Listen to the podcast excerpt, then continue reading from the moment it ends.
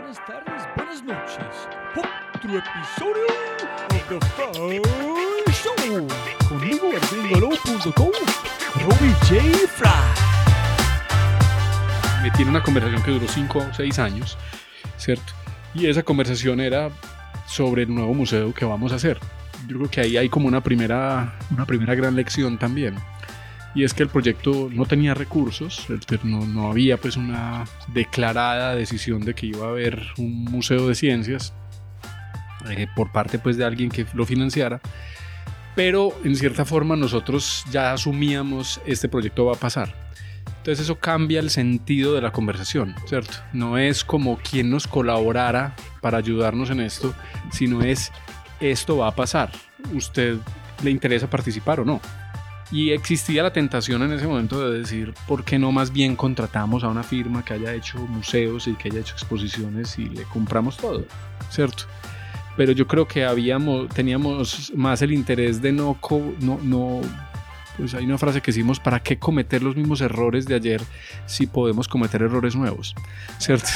Entonces, y los cometimos nosotros además, ¿cierto? Esto que hay aquí es solo el vehículo de otra cosa que es nuestra esencia, ¿cierto? Y esa otra cosa que es nuestra esencia y que marcó la forma en cómo se diseñó y se construyó Explora, era nosotros hacemos experiencias memorables de aprendizaje la idea de que la gente explore.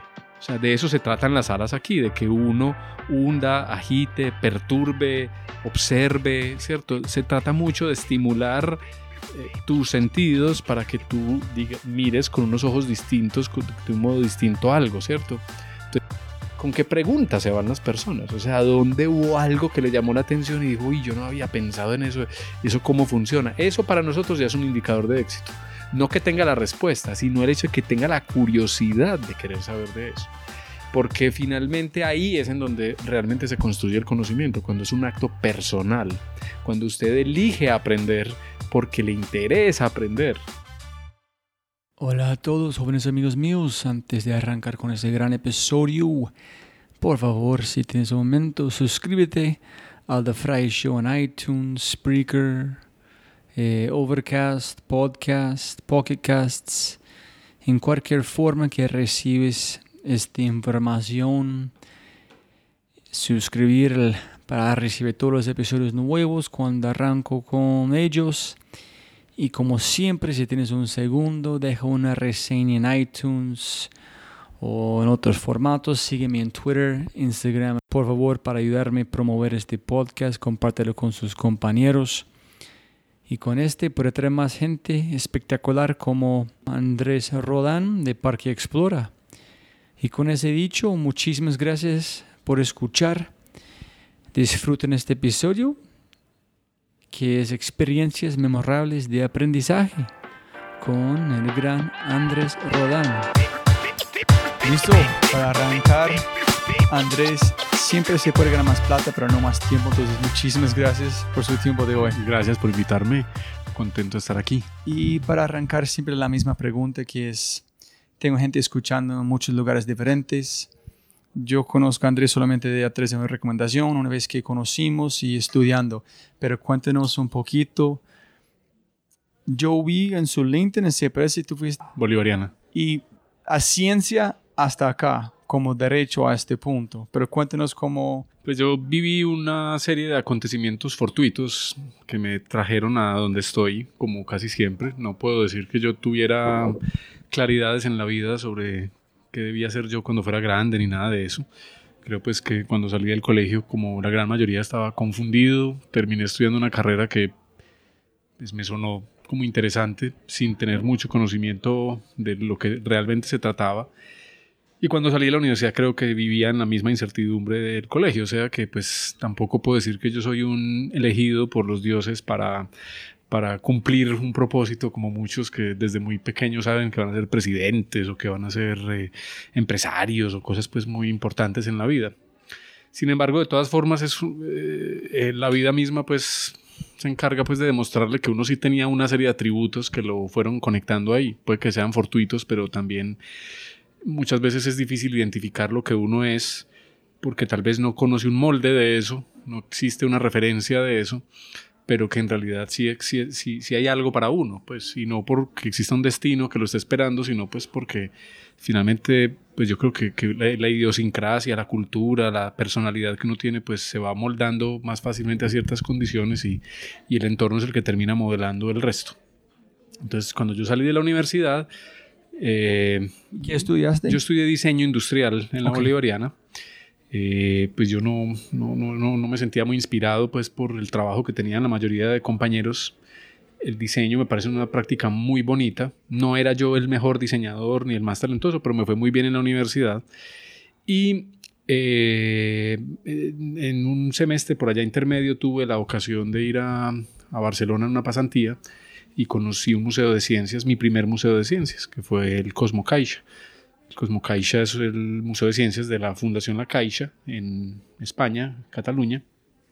Y pues fue como una revelación de museo para mí. ¿En qué sentido? En el sentido en que pues, la mayoría de museos están, eh, que yo conocía hasta el momento, pues estaban definidos, era por sus colecciones. Objetos que mm, representan, no sé, la historia, el arte, eh, las culturas y todo eso, colecciones de objetos dispuestas en, espacios. Me gustan mucho también los museos, todos los museos me gustan, pero este era un museo que en lugar de albergar colecciones, albergaba, era fenómenos, fenómenos de la percepción, ilusiones ópticas, fenómenos físicos, eh, algo de geometría, de matemáticas, pues cosas que a la larga no son objetos que se conservan como un patrimonio material, sino tal vez es un patrimonio inmaterial. Todo el conocimiento que hemos construido, pues reflejado en esos fenómenos, también son coleccionables y también son una forma de transmitir la cultura, el conocimiento que, heredamos, en este caso el conocimiento científico eh, para todos nosotros. Pero en este momento, en este sentido, un museo es la mejor palabra o estamos hablando de semántico que es lo que pasa es que yo creo que ya los museos hay muchas dimensiones de lo que puede llegar a ser un museo. Pues a mí me, me, sigue gustando que la palabra sea museo. Obviamente todos tenemos una, o muchos tenemos pues la idea de que un museo es, es un espacio decimonónico, quieto, estático, ¿cierto? Pero no, no necesariamente. Los mismos museos, incluso los tradicionales, ya se están convirtiendo en otra clase de escenarios mucho más participativos y comunitarios. Entonces yo creo que lo que ha cambiado es el concepto de la exposición, ¿cierto? De qué significa exponer las cosas. Y yo creo que históricamente los museos primero se definieron fue por sus colecciones, realmente nacieron como gabinetes de curiosidades, alguien viajaba, tenía una gran expedición, traía animales, esqueletos, objetos, obras, eh, todo ese tipo de cosas y las exhibía en su cultura, pues es el sinónimo de los imperios, ¿cierto? Los grandes imperios marcaron siempre pues como, como, como la colección de, lo que, de las conquistas que han hecho del mundo, en Francia, en Inglaterra, pues tal vez el Reino Unido es de los países que más empezó esa tradición de albergar museos y Estados Unidos no fue la excepción y así muchos museos crecieron en el mundo, como el patrimonio natural o el patrimonio cultural de otros o propio, como sea, pero así nacieron. Entonces, la primera definición de los museos era un museo se definía por sus colecciones. ¿Cierto? Soy museo en tanto tengo estas cosas. Posteriormente, pues cuando las colecciones se hicieron más grandes, pues había que tener dónde albergarlas y yo creo que los museos empezaron a definir fue por sus edificios, eh, grandes, colosos, arquitectónicos puestos al centro de las ciudades para mostrar el poder de una cultura, de una, de una, de una etnia, de lo que sea. Y pues ejemplos en el mundo hemos visto y todavía ese modelo de museo existe, pues la de construir mega construcciones que tienen un patrimonio cultural importante. Pues recientemente se abrió el Louvre en Abu Dhabi, por ejemplo, una mega obra arquitectónica monumental con una colección importante del Museo del Louvre. Eso lo llaman ahora incluso diplomacia cultural, es el nombre. Es interesante que dices este, porque yo como yo estudié arquitectura en mi concepto de un museo es algo con un nombre atrás que es un diseño. Nada de hacer con la parte de adentro. en cuando yo vine aquí a Colombia la primera vez para como nueve días de Medellín, estabas aquí, pero estás enamorado con la arquitectura, pero también adentro. Pero mi concepto siempre fue hecho la parte de afuera, cosmética, y no la parte de adentro que tú hablas. Y yo creo que hoy en día eh, los museos empiezan a ser definidos ya por otras cosas más allá de sus edificios o sus colecciones. Creo que los museos hoy se definen por sus comunidades. ¿A quién le pertenece el museo? ¿Cómo participa la gente de ese museo? ¿Cierto? Y yo creo que ese es, ese es el nuevo paradigma del museo. Cómo el museo es relevante para la comunidad y la sociedad en donde se encuentra, cómo el museo o el parque Explora es relevante para los habitantes de Medellín y cómo debe serlo también el resto de museos del mundo para ese territorio en el que están. Porque finalmente el museo es una oportunidad fantástica, pues pensar que hay un lugar en donde te vas a educar, vas a aprender cosas, pero no te están evaluando, no estás bajo las reglas pues del sistema educativo, sino que es un lugar social de encuentro, del aprendizaje, pues finalmente es un invento maravilloso que ha tenido la humanidad la idea de un espacio para albergar el conocimiento y como, como conectarse con él, ser sorprendido por él.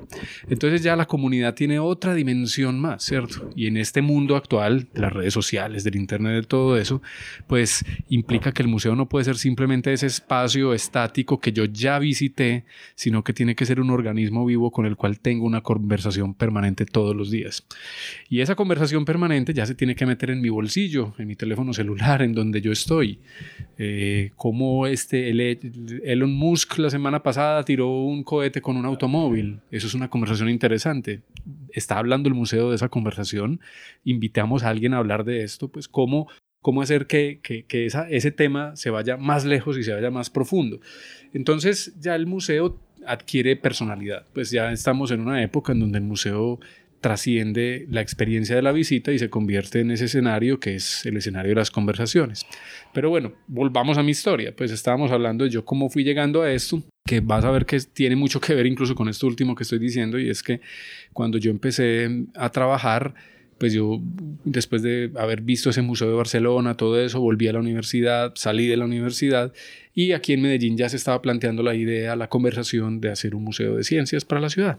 ¿Cómo te sentiste cuando viste este? Ah, no, yo, para mí eso fue como, que es que, pues me encanta, me gustó, me, pues me conectó, me emocionó, aprendí, le tomé muchas fotos y hasta ahí en ese momento, pues, o sea, no, tenía nada más que decir qué, qué berraquera de museo, ¿cierto? Entonces fue como epigenético, alguien durmiendo en su ADN y esperando pues, Yo, yo no sé, pues probablemente la simple impresión de cualquier visitante, pues tampoco es nada, nada del otro mundo, ¿cierto? Pues es, es haber disfrutado de un buen museo que se me Mm, se me mostraba como algo muy distinto.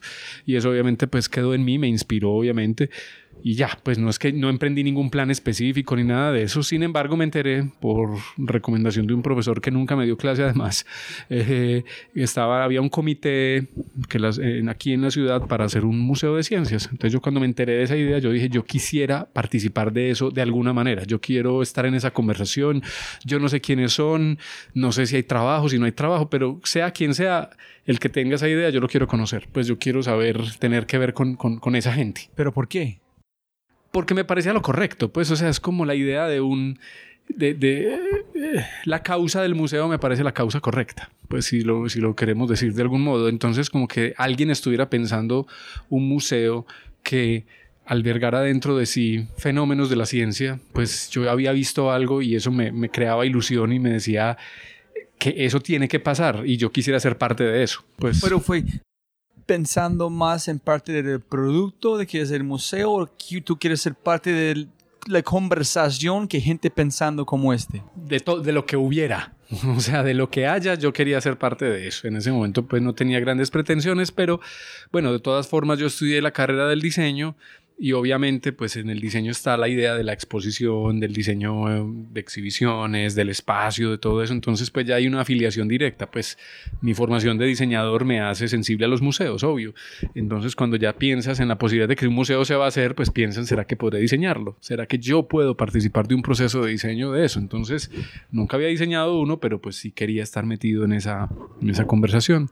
Efectivamente, pues había un grupo de universidades eh, y una organización que se llamaba el Centro de Ciencia y Tecnología de Antioquia, que en ese entonces la dirigía Rafael Aubad, actual presidente de Pro Antioquia, y que pues estaban en ese proceso, hacían comités, habían hecho algunos viajes a Bogotá, ya en Colombia había un museo de ciencias que era Maloca, entonces había pues como un referente más o menos en el vecindario para ir a conocer y, y, participé, de alguna forma me invitaron, entonces yo eh, pues fui a unas primeras reuniones en donde querían hacer una, un prototipo, una muestra pues de un museo eh, con científicos de la ciudad y con lo que hubiera por ahí, ¿cierto? Había un museo en Bogotá, el Museo de la Ciencia del Juego de Bogotá, aquí la Universidad de Antioquia con el profesor Guillermo Pineda tenía un pequeño museo también de fenómenos físicos muy lindo, y yo ni los conocía, pues, y como ve, aquí ya hay cosas de estas. Y entonces armamos una muestra que fue como un proto Explora, eh, una pequeña muestra en el centro de la ciudad, en un edificio que existía antes al frente del actual Museo de Antioquia, y en donde pues desplegamos eh, todo lo que teníamos para organizar lo que otros habían hecho. Pues ahí realmente yo no diseñé nada, lo único que hice fue decir, yo voy, conozco a toda esa gente, veo qué es lo que están haciendo, venga, y les digo qué se puede hacer con eso, ¿cierto? Y lo que se pudo hacer fue como una especie de pequeña feria de ciencias, pues, o sea, como una cosa muy eh, armada, de manera muy espontánea, pero que tal vez tenía lo más bonito, que era que estaban participando de ese proceso, de, esa, de ese evento, de ese encuentro, pues eh, los maestros más importantes de las universidades de la ciudad, pues o sea, gente muy representativa pues de, de, de, facultades de ciencias, de ingeniería, que, que, de alguna forma pues querían participar de eso. También les parecía importante que eso ocurriera y que, que esa idea se gestara.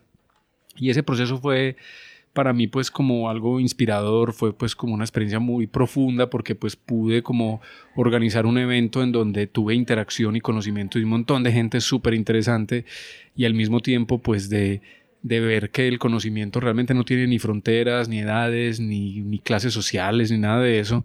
Entonces para mí escenas como ver estos profesores que eran como leyendas vivas de muchas de estas universidades, pues interactuando con gente caminando en el centro de la ciudad y hablando de Galileo y de fenómenos así, pues eso me, me, me transformó, pues, o sea, como que me, me pareció una, una, idea bonita, pues, de, de, de, de, que la ciencia es como un tema de conversación social también y de que puede ser parte del espacio público y de un bar y de la gente caminando en la calle, pues, de la comunidad, o sea, que también regula, modera, crea situaciones sociales que producen cosas bonitas. Pero fue más personas exponiendo temas en prototipos o solamente su grupo? No, eran, eran todas estas personas, o sea, que era... Pero con un prototipo. Sí, con un prototipo. No pues. fue como 20 otros grupos haciendo iguales para muchos, mostrar. Muchos, muchos prototipos, cada uno tenía lo que tenía para poner. Pues que haya un profe, tenía un experimento con láser, venga para acá. Que otro había hecho una holografía, venga, usemos la holografía. Que otros habían hecho una, una, un fenómeno con pompas de jabón, tráigalos para acá. Entonces, agrupamos de una manera más o menos lógica, si se puede decir, ese montón de colección de situaciones que estimulaban experimentar y interactuar con la gente.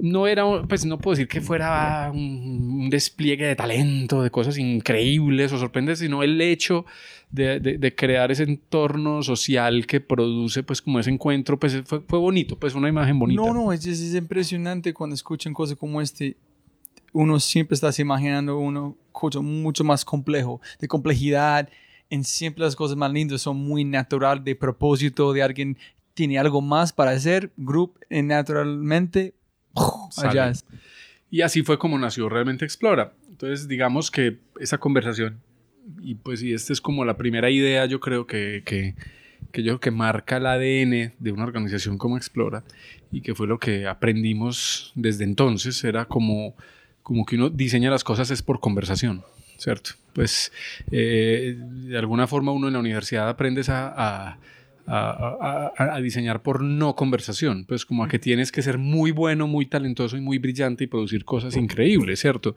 Y, y, lo que esto demostraba era que, que, no todo tiene que ser increíble y que no todo tiene que ser lo que se publique inmediatamente en una revista, sino lo que se construya con otros, pues muchas veces es más relevante eso.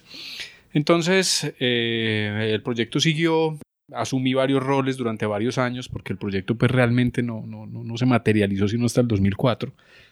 O sea, me metí en una conversación que duró cinco o seis años, ¿cierto? Y esa conversación era sobre el nuevo museo que vamos a hacer. Yo creo que ahí hay como una primera, una primera gran lección también. Y es que el proyecto no tenía recursos, no, no había pues una declarada decisión de que iba a haber un museo de ciencias, eh, por parte pues de alguien que lo financiara, pero en cierta forma nosotros ya asumíamos este proyecto va a pasar. Entonces eso cambia el sentido de la conversación, ¿cierto? No es como quien nos colaborara para ayudarnos en esto, sino es esto va a pasar. ¿Usted le interesa participar o no? ¿Cierto?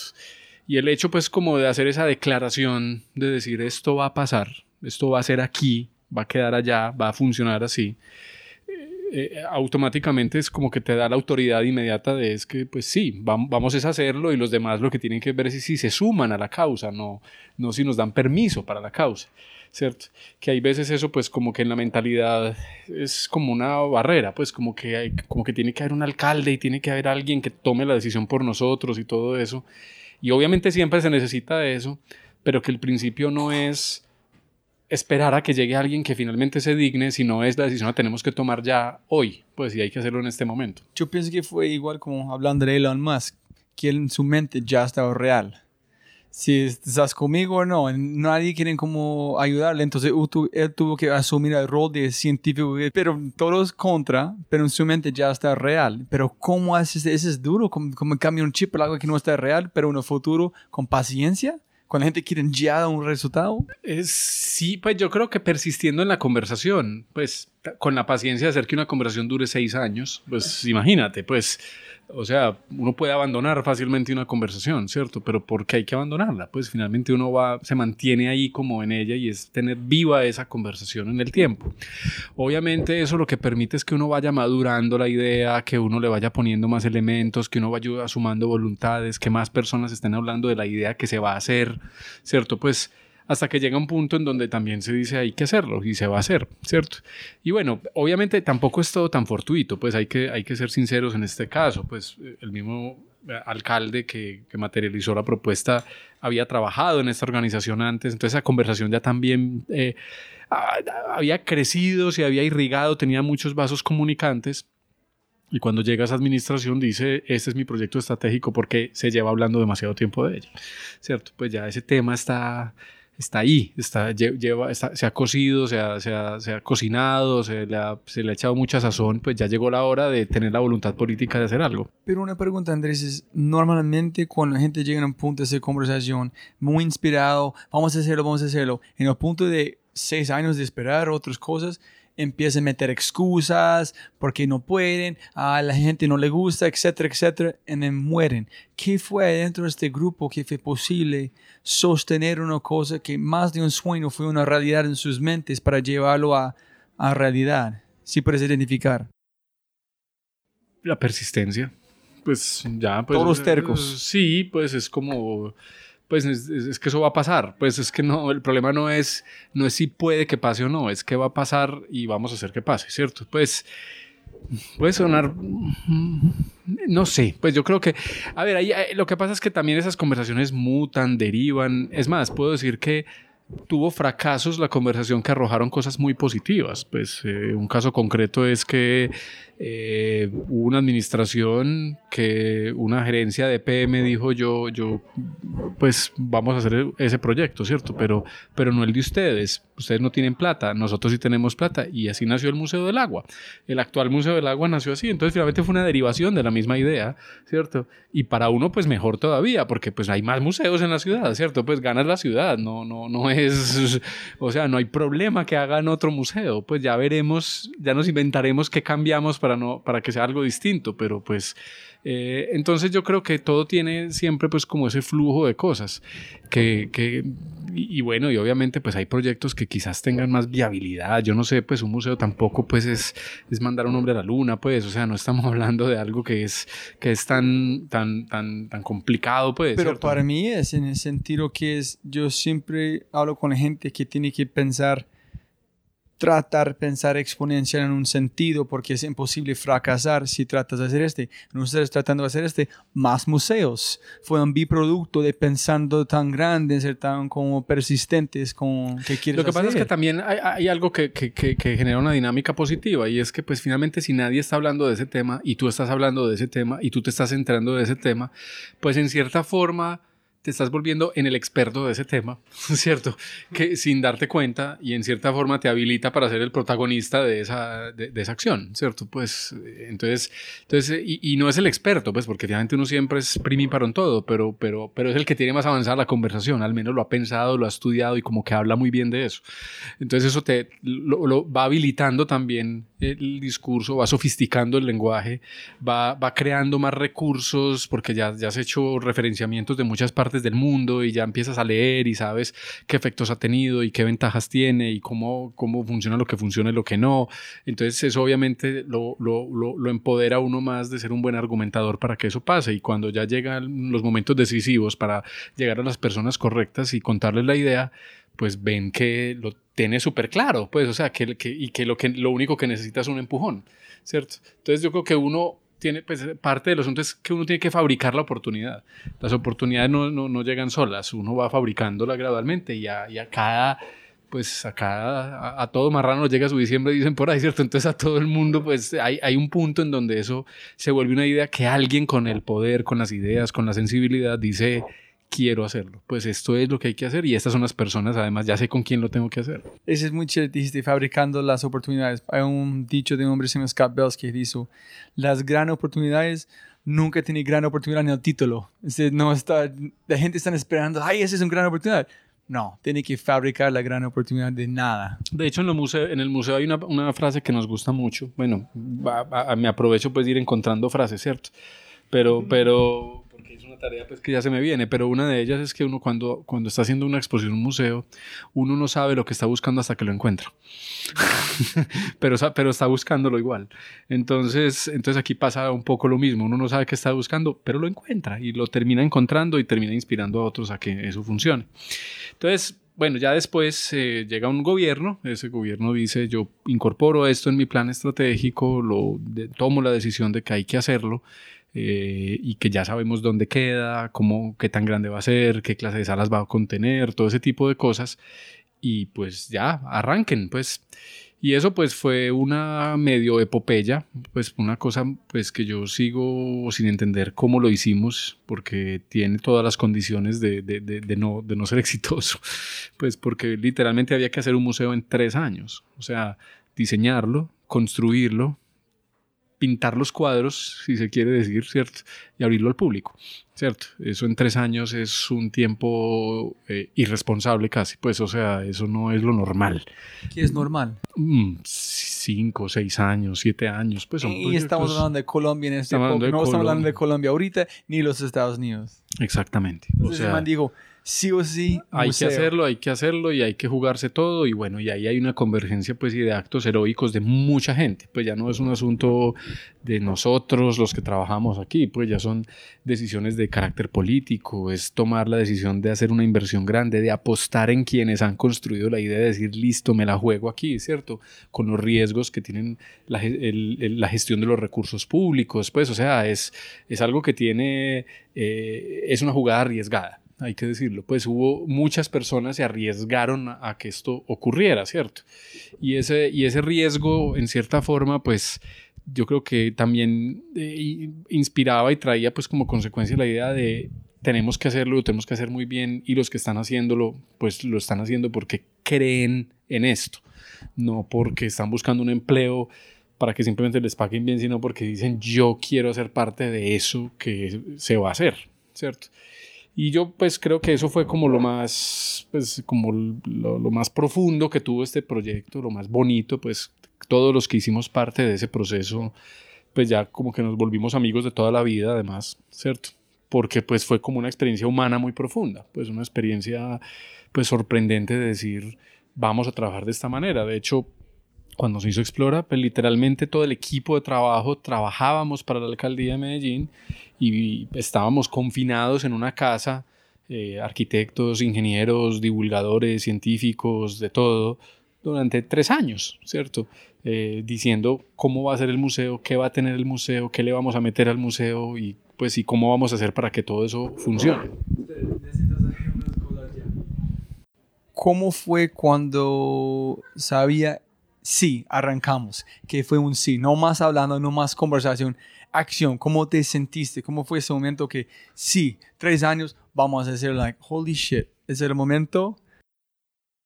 Pues yo creo que, pues el cuándo, eso fue por allá en a finales del 2004, fue el cuándo, ¿cierto?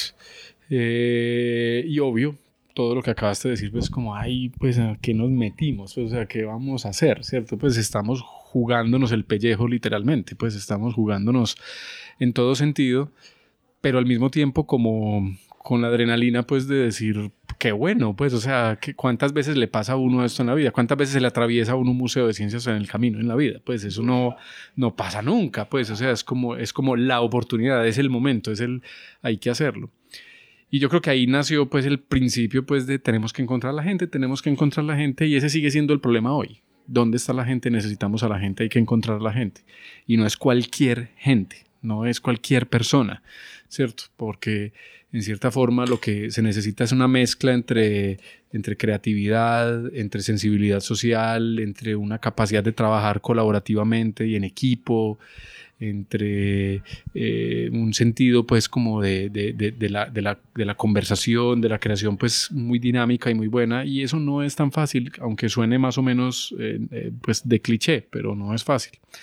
Entonces, pues durante tres años, unos tres años muy divertidos de la vida realmente, pues teníamos el reto de entregar planos, detalles, de todo para hacer el edificio que había que hacer, la obra que había que hacer y que además en el proceso del proyecto fue cambiando también porque se le fueron sumando cosas, pues eh, la idea de hacer la idea de hacer un acuario, la idea de hacer una sala abierta un poco más integrada al público con experiencias, entonces eso ya cambiaba las condiciones para diseñar, para desarrollar, para todo eso. Pero bueno, yo creo que ahí esto pues quiero quiero enumerar que esto trajo, pues así como lo que venía atrás y empezó a hacer en ese momento, es, es que si no lo hacemos nosotros, entonces ¿quién? Pues es un poco el principio, pues y es, hay que hacerlo, pues si lo tenemos que hacer. Y existía la tentación en ese momento de decir, ¿por qué no más bien contratamos a una firma que haya hecho museos y que haya hecho exposiciones y le compramos todo? ¿Cierto?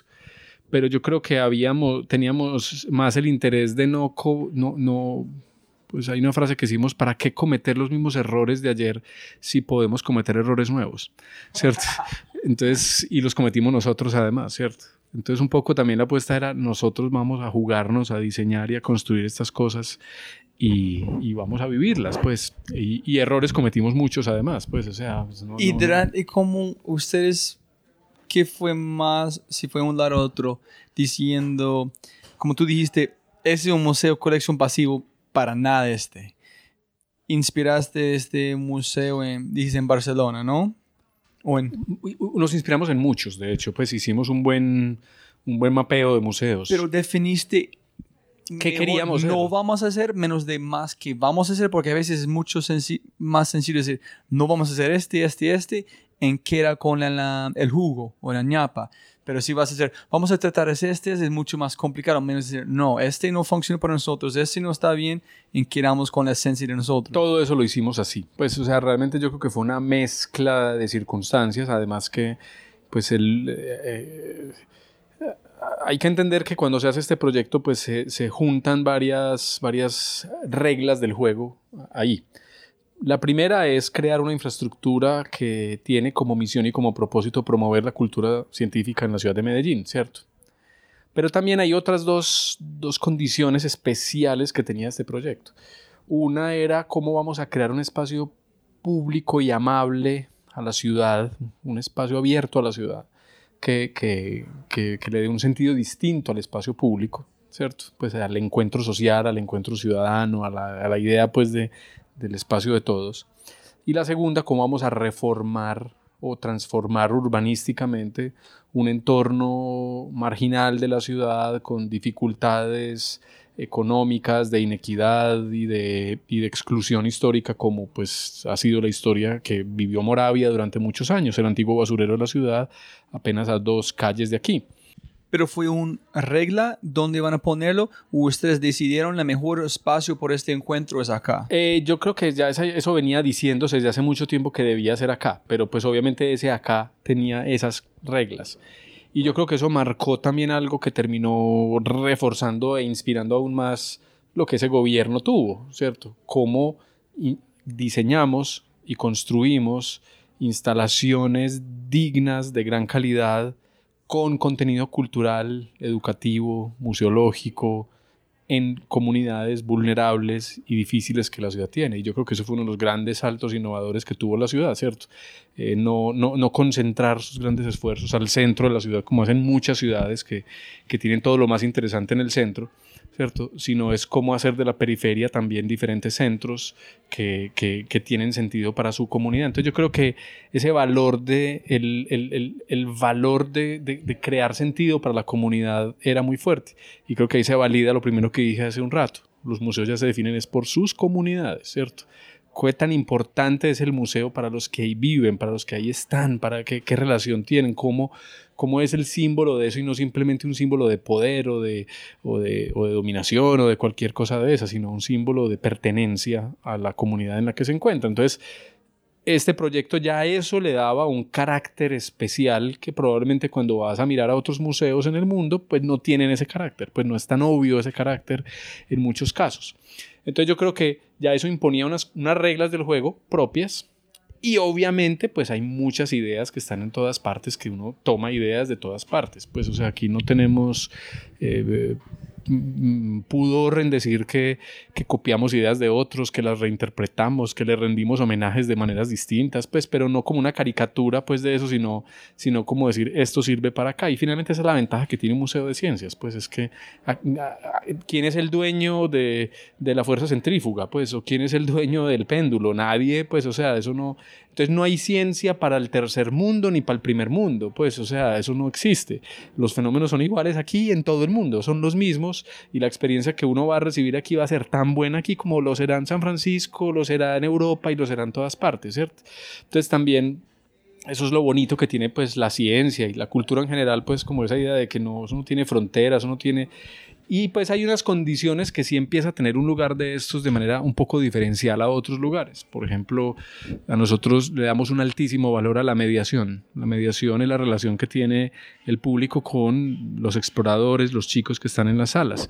Tú comparas este museo con un museo en Estados Unidos, en Europa, los museos en Europa están, hay muy, muy, pocas personas dentro del museo que te atienden durante la visita. En cambio, aquí hay mucha gente que está dentro de la visita.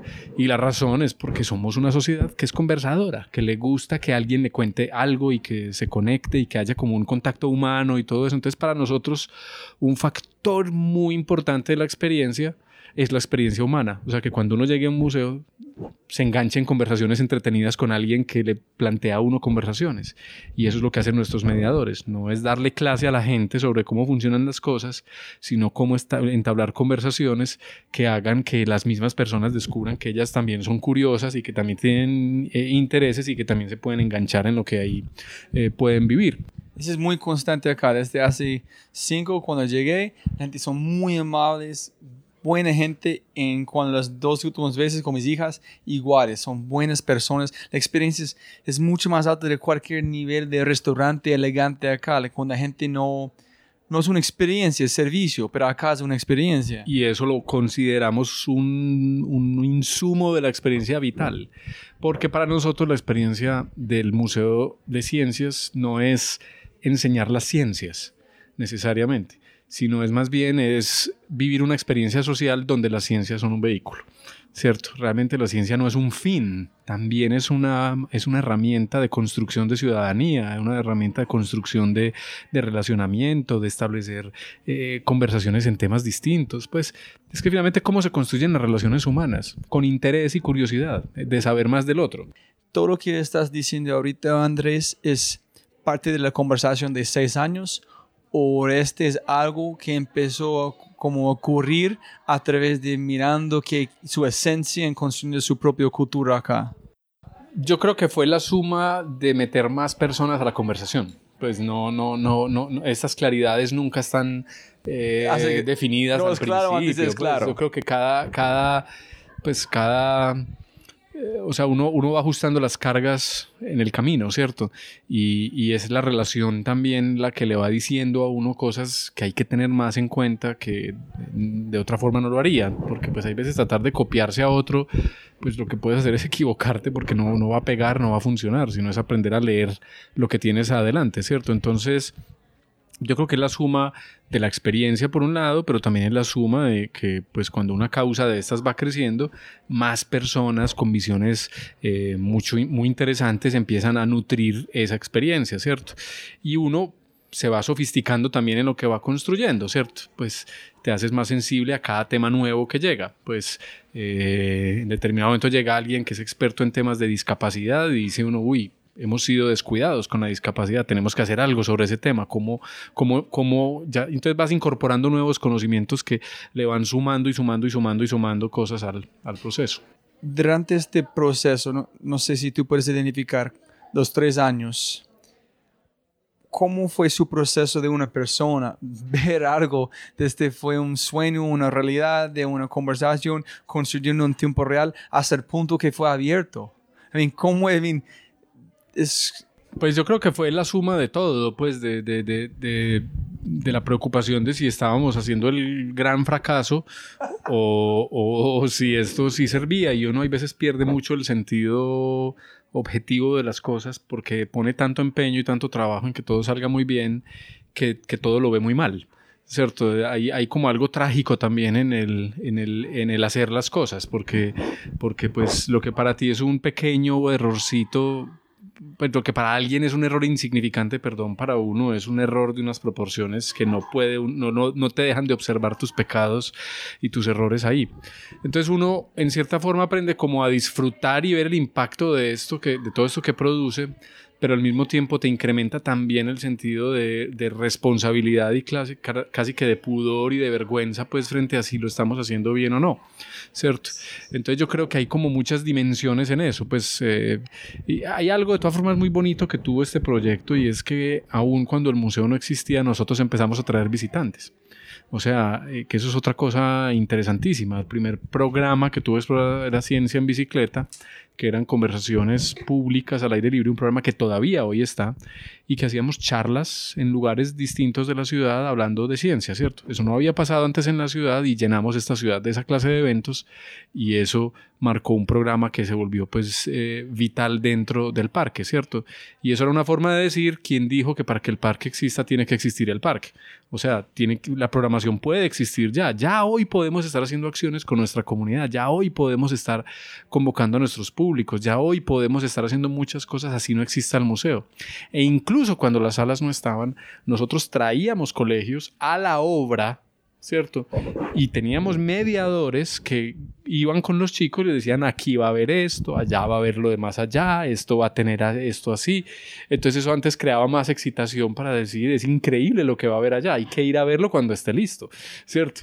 Entonces nosotros literalmente eh, empezamos siendo un museo sin nada dentro. Es como, ya traíamos público. Es como haciendo igualito que fue real para ustedes antes, y ahorita estás haciendo real para ellos antes de eso. Exactamente. Entonces el poder como de proyectar mentalmente lo que va a haber ahí es muy fuerte porque entonces ya también hasta el público tiene la expectativa de que, de que lo que se va a encontrar es algo increíble, de, de, que la experiencia que va a vivir va a ser una experiencia especial. Fue un autor hablando, preguntando a Stephen King un día, ¿tienes un consejo? Él dijo,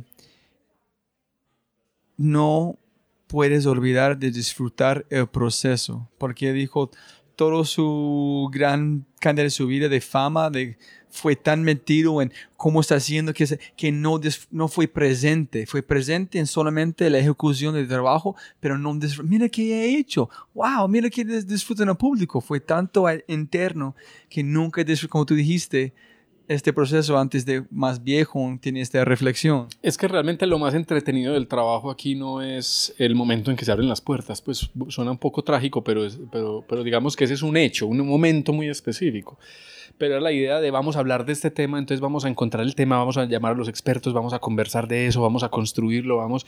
Entonces eso es súper fascinante, eso es la parte más, más interesante y la de generar ideas y experimentar con esas ideas resulta siendo pues lo más, lo más motivante durante el trabajo. Entonces la parte más satisfactoria eh, se da principalmente es como en ese todo ese proceso que uno está viviendo, que es el día a día y que finalmente es lo que nadie ve, pero que uno vive, ¿cierto? Pues porque finalmente esa es la, la experiencia pues que, que, que valida finalmente pues el trabajo al final. Pero obviamente quien valida, objetivamente hablando, es el público. Pues el público si dice, esto es horrible, a mí esto no me gusta, o por el contrario, pues qué, qué, qué bueno esto que estoy viviendo y qué, qué especial lo que estoy teniendo. Nosotros hace un tiempo hicimos un ejercicio de tratar de definir cuál era nuestra esencia, pues qué era lo fundamental que hace Explora Explora. Pues, ¿cuál es? Sí, pues en el durante, en el- pues uno siempre se está haciendo esa pregunta en realidad. Pues siempre, siempre nos la hacíamos al principio, durante, pues para crear la idea de la identidad, de la imagen. Finalmente son todas preguntas que van a lo mismo. Pero es mucho más real en un punto que Claro. estás hablando. Que Y uno, y uno está revisándose siempre, pues, pero, pero digamos que hace no tanto tiempo en realidad nos preguntamos qué es lo fundamental que define a Explora. Y pues una de las cosas era, pues, tal vez como para alivio mío, pues como, como espiritual, sin duda alguna, pues era, nosotros no somos este edificio, ni siquiera somos estas exposiciones, ni siquiera somos esto que hay aquí. Esto que hay aquí es solo el vehículo de otra cosa que es nuestra esencia, ¿cierto? Y esa otra cosa que es nuestra esencia y que marcó la forma en cómo se diseñó y se construyó Explora, era nosotros hacemos experiencias memorables de aprendizaje. Ese es nuestro, ese es nuestro, nuestro talento, esa es nuestra, nuestra filosofía, ese es nuestro, nuestro móvil en la vida, es crear experiencias memorables de aprendizaje. Y esto es muy importante, pues no, no, puede que la, frase no tenga nada de memorable, pero para nosotros tiene un significado muy profundo. Y es que el talento más grande que tiene Explora no es ser este edificio, sino es la capacidad que tiene para siempre estar creando algo nuevo, una nueva experiencia que tiene contenidos convocantes en un formato diseñado, innovador y con una forma de mediación completamente eh, distinta, en un tono de conversación muy distinto, que también es innovador. Y toda experiencia para nosotros tiene esos tres componentes, contenidos buenos, formatos distintos y mediaciones especiales. Si una, una cosa, cualquier experiencia que nosotros hagamos debe ser la suma de esas tres cosas. Si no hay, no pasa. No funciona, exacto. Tiene que, tiene que ser esas tres cosas. Entonces, si esa es nuestra esencia, quiere decir que nuestra esencia no es lo que tenemos, sino lo que sabemos hacer. Nuestro, eh, nos define más un verbo más que, un, que la materialidad de las cosas. Eso, como dijiste, no significa que necesiten un museo ni las exhibiciones para hacerlo. Por ir por otro lado construir esas tres cosas en siguen ser un parque explora. Exactamente. Y es exactamente lo que hoy ocurre. O sea, nosotros ya no solamente pensamos to- todo aquello que implique la apropiación del conocimiento a través de contenidos, mediaciones y formatos, nos interesa. Sea en un barrio, sea en un municipio en Antioquia, sea en otra ciudad, sea en otro país, sea en cualquier parte, que ese sea nuestro corazón, ¿cierto? Y obviamente el Parque Explora es una de las expresiones en donde eso ocurre, ¿cierto? Para los ciudadanos de Medellín, para los que vienen a Medellín y viven la experiencia, y para pues, nosotros que habitamos este lugar, ¿cierto? Pero finalmente no puede ser una sola cosa. No permitir que seamos definidos ni por los objetos, ni por el edificio, sino por las comunidades o por las relaciones que establezcamos y a través de cómo hacemos esas relaciones, de las experiencias memorables de aprendizaje que construimos, ¿cierto? Ese es como, el, como la esencia pues que, que mueve esto. Es Y- muy antifrágil en el sentido que es más cambios, más cosas cambian, radicales, mejores ustedes. Quitan este edificio, no me importa, vamos a hacer la misma cosa. Quita este edificio, no me importa, si tenemos estas tres cosas, ya, Ya vamos- estamos en cualquier parte, sí, exactamente, porque finalmente el talento más grande que tiene esta organización, pues es la gente que tiene y que mantiene esto vivo y que dinamiza esto y que nos mantiene en esa conversación.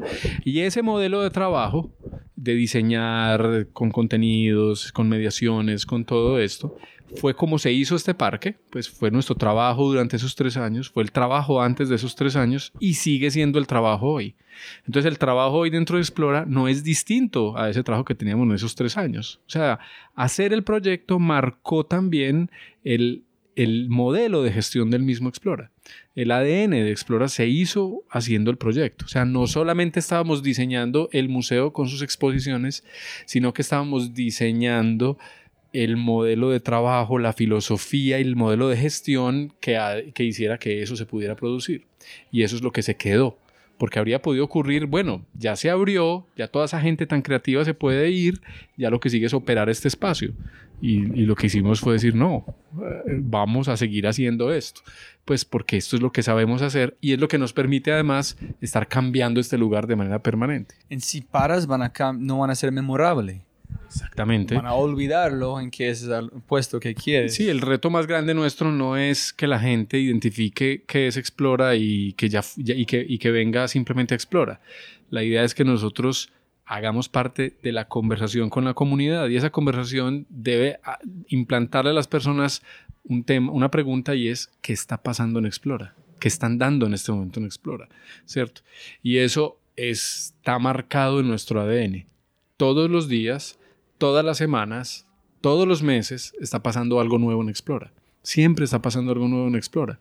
No tiene que ser una sala completa nueva, no tiene que ser un pabellón nuevo están pasando cosas todo el tiempo. el, concepto es que siempre pasen cosas y que y, estamos en el bolsillo de las personas, en las redes sociales, haciendo parte de esas conversaciones. Elon Musk lanzó su cohete con su carro que le dio la vuelta y ese mismo día teníamos aquí un grupo, pues unos chicos dando una conferencia ante un auditorio de 200 personas interesadísimas en saber más de eso que estaba pasando ahí, ¿cierto? Y así son todos nuestros eventos y nuestras conversaciones, es cómo hacemos parte de la conversación, queremos hacer parte de esa conversación. Y, y esa conversación ocurre es en el día a día, en todo momento el momento en que decidan venir a visitar al parque, pues puede que sea solo una vez al año, puede que sean dos veces al año, ¿cierto? Pero pero ya lo tienen, ya, ya están presentes, ¿cierto? Ya sabe ese que vino a una conferencia, vio que hay una nueva exposición. Ese que vino a ese evento se dio cuenta que hay algo que no había visto antes. Vio que algo se había modificado, entonces dijo, uy, tengo que volver, hace tiempos no vengo, tengo que estar aquí, ¿cierto? Entonces esa es, la dinámica de mantenerse siempre vigente, de estar siempre en una conversación. Con lo cual aquí no, no, no nos basta con la estabilidad, no nos basta con que los números den y ya, sino es cada número que tenemos tiene que reinvertirse otra vez en qué es lo nuevo que vamos a hacer. Y dijiste algo muy clave, si estás pensando en hoteles o otros lugares donde gente van por alguna razón, ellos tratan de hacer igual, pero a través de una conversación de una vía. No es una conversación, es hablando a él. Mira qué tenemos, mira qué tenemos menos de una conversación. ¿Qué quieres saber? ¿Qué está pasando? Es que me invitamos. No es una conversación juntos. Es solamente diciendo a la gente que ellos piensen que quieren. Exacto. Y eso, y, y, además conversaciones de todo tipo. Mira, apenas salgamos de aquí, tú vas a ahorita subimos si quieres ahí al exploratorio. Y en el exploratorio en este momento debe haber, ahorita empieza un evento de mujeres músicas con tecnología, ¿cierto? Y eso ¿En serio? Así es, y hacen un concierto y toda la cosa, ¿cierto? ¿Y eso qué es? Una conversación, muchas conversaciones abiertas, ¿cierto? Porque ah, entre muchas preguntas que nos hemos hecho, hay una que, que, que, yo pues la, pues que la hemos venido desarrollando, que es, pues nosotros nunca, mejor dicho, siempre... Eh, eh, yo tengo muchos problemas con las visiones de las empresas. ¿Cuál es la visión de la empresa, cierto? Entonces las visiones casi siempre que uno lee pues son en su mayoría mentira, pues porque dicen en el 2020 no cuánto seremos, el más, el líder, el yo no sé qué. a cualquier otra empresa también. Y eso no, no, tiene ningún efecto, pues ninguna... Pero bueno, de todas formas uno vuelve y se hace la pregunta, ¿cuál es la visión? Nosotros, ¿por qué hacemos lo que hacemos? O sea, ¿qué es lo, qué es lo por qué ¿Cuál es el por qué? Y creo que empezamos a encontrar algo que parece ser coherente. O sea, es una paradoja. Hay veces uno encuentra su visión no porque se lo trazó y voy a, en esa dirección, sino como que descubre que todo lo que hace parece que habla de algo más. Eso es, sí, sí, sí. Es como que haces una lectura, una metalectura, pues si miras en perspectiva y dices, ¿esto a dónde está mirando, cierto? En la gente, pero es que la gente siempre quiere instrucciones, cómo encontrarlo. Y no es, hay mil maneras de hacerlo. Tú dices, yo creo igual, siguen haciendo un montón de cosas, en puntos empiezan a conectar en finalmente algo que es muy claro pero antes es invisible. Si tratas de buscarlo, nunca se encuentran. Si empiezas como caminar, esperar resultados, ya llega. Exacto. Y hay aquí, aquí hay muchos procesos que son muy eh, heterogéneos. Hay procesos que ocurren dentro de la escuela, hay procesos que ocurren en los barrios, hay procesos que ocurren con una visita, hay procesos que ocurren en una conferencia, en una exposición. Entonces uno trata como de cerrar así los ojos, como achinarlos un poquito y ver a qué se parece la silueta de eso. Si acaso eso tiene alguna forma, ¿cierto? Y digamos que la última silueta pues que yo he visto que Explora tiene. Pero estamos siguiendo con la parte de visión, ¿no? Sí, sí, sí. Okay. Eh, pues tratamos de decir, bueno, ¿cuál es la gran visión? incluso revisando muchas visiones de empresas que a veces se parecen tanto unas entre otras, y dijimos, ve, a nosotros lo que nos interesa es que haya unos ciudadanos, que, la, que, que exista una sociedad en donde las personas construyen su conocimiento por sí mismo. O sea, nosotros creemos en, en, que, en que tenemos que empoderar a las personas que aprender está en sus manos. ¿Cómo aprender? ¿Cómo aprender? Y no sé. El conocimiento en general para cualquier cosa. ¿Y cuáles, ¿Y cuáles son las evidencias de eso? Cuando tú vienes a la visita del Parque Explora del, del, Museo de Ciencias, por ejemplo, ¿qué es lo que nosotros estimulamos en estas exposiciones que ocurren dentro de Explora? La curiosidad, la idea de que la gente explore. O sea, de eso se tratan las salas aquí, de que uno hunda, agite, perturbe, observe, ¿cierto? Se trata mucho de estimular eh, tus sentidos para que tú mires con unos ojos distintos, de un modo distinto algo, ¿cierto? Entonces yo estoy estimulando o estamos estimulando un atributo que tienes, que es tu curiosidad, y que esa curiosidad te puede arrojar respuestas. Nosotros aquí evitamos a toda costa guiones predeterminados sobre lo que saben al principio de la visita y lo que, lo que no saben al principio y lo que saben después. No evaluamos como evalúa la escuela, pues que dice eh, tú debes saber estos conocimientos en este punto y al final vamos a evaluar si sí lo sabes. No partimos de esa premisa. Pero sí nos interesa mucho más saber con qué preguntas se van las personas. O sea, dónde hubo algo que le llamó la atención y dijo, uy, yo no había pensado en eso, eso cómo funciona. Eso para nosotros ya es un indicador de éxito. No que tenga la respuesta, sino el hecho de que tenga la curiosidad de querer saber de eso porque finalmente ahí es en donde realmente se construye el conocimiento, cuando es un acto personal, cuando usted elige aprender porque le interesa aprender, no porque debe aprender. Entonces uno no puede perder museo, pues uno puede ir al museo y perdí la asignatura museo, ¿cierto? Aquí prohibimos que un maestro haga que sus niños escriban lo que dicen los textos de las experiencias. No pueden hacer eso. Y ni hacerles preguntas sobre lo que leyeron o no sino es más bien estimular las preguntas en los estudiantes que, que la curiosidad realmente ocurra. Situaciones que generen o que desencadenan preguntas en las personas, ¿cierto? Porque si nacen preguntas, ahí es en donde se desarrollan los verdaderos estímulos para así tomar las decisiones, para estudiar una carrera, leerse un libro, haga todo eso. Nuestro rol no es eh, educar en el sentido de proveer información. nosotros lo que hacemos es proveer estímulos favorables para el conocimiento, estímulos que te hagan sentir que aprender de eso es chévere, que experimentar es chévere y que es válido lo que tú decides provocar para poder conectarte. Y cuando ya pasamos a otros proyectos, hay otros proyectos que tienen más largo aliento, pues una visita es un espacio muy corto de tiempo, pues son dos horas, pues yo no sé, es una cosa así, la gente cuando se va sintiendo que le faltó mucho, pues nos gusta más porque entonces se va con la pregunta de qué habrá en la otra caja o qué habrá en el otro espacio. Entonces, qué bueno que se vayan así, porque entonces así ojalá vuelvan, ¿cierto? Y quieran sentir que algo les faltó, que estén siempre en déficit de que tengan cosas para, para ver. Pero cuando pensamos en proyectos más largos, el proyecto más largo, más antiguo que tenemos se llama la Feria de la Ciencia. La Feria de la Ciencia es un proyecto que hacemos con los estudiantes de los colegios y el, propósito de la Feria de la Ciencia es uno muy simple, que no es tan simple en realidad, que es cómo hacer que la investigación ocurra dentro del salón de clase. Y la investigación significa que los estudiantes son, sean ellos los que se formulen las preguntas, que ellos construyan la respuesta a esas preguntas a través de la experimentación, a través de la indagación, a través de, pues, que se vuelva un proyecto de investigación, como eh, ocurre en ciencia, ¿cierto? hacen una actividad experimental, diseñan unas hélices y las tiran. Y entonces se pregunta, una pregunta de investigación podría ser, ¿tiene que ver el número de aspas de la hélice para que flote más o no? Listo, pregunta de investigación. ¿Qué tengo que hacer? Diseñar muchas más hélices para comprobar si duran más tiempo las que tienen más aspas que las que no tienen más aspas, eh, anotar, eh, recoger todos esos datos, aplicar el método científico básicamente para él mismo ir construyendo la respuesta, crear un modelo experimental, entrevistarse con expertos, los conectamos a los chicos con científicos, con gente de la industria para que les agiten más preguntas y le hagan, los hagan llegar más lejos en la búsqueda de esas respuestas. Hacemos que científicos vayan a la escuela para que les cuenten qué es lo que hacen y de qué trata lo que, lo que, lo que construyen.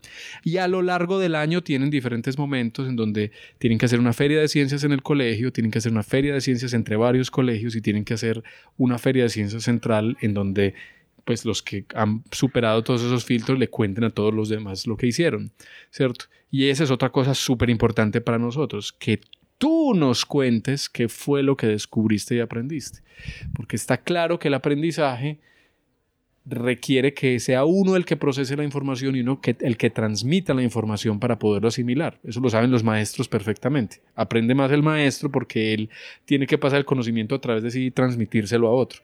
Y esa es una, una, una, una parte fundamental del conocimiento. Socializar el conocimiento es una parte vital de la memoria, de las emociones y de encontrar vocaciones. Entonces, cuando tú vienes a una feria de ciencias aquí a final de años, normalmente en septiembre, octubre, ves a 400, 500 chicos desplegados en stands presentando proyectos en donde ellos están respondiendo dos preguntas, cómo funciona algo en el mundo y cómo resolver un problema de algo en el mundo.